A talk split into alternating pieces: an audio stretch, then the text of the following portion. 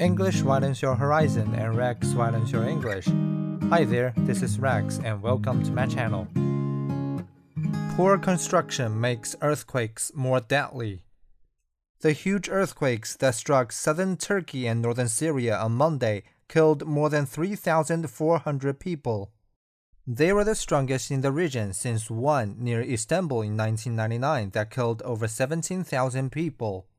That disaster and botched search and rescue efforts exposed a deeply flawed urban development model, corrupt building practices, and lack of preparedness in Turkey. Some problems persist. Under Turkey's President Recep Tayyip Erdogan in power since 2003, disaster response has improved. Over 3 million housing units have been renovated and strengthened. Yet apartment blocks built on the cheap or in defiance of building codes continue to crowd Turkish cities and towns.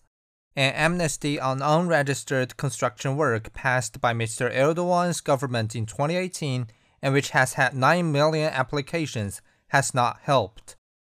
It risks turning Turkish cities into graveyards in an earthquake, Simo Gök, the chairman of the Chamber of Civil Engineers, said a year later. His words may have proved prescient.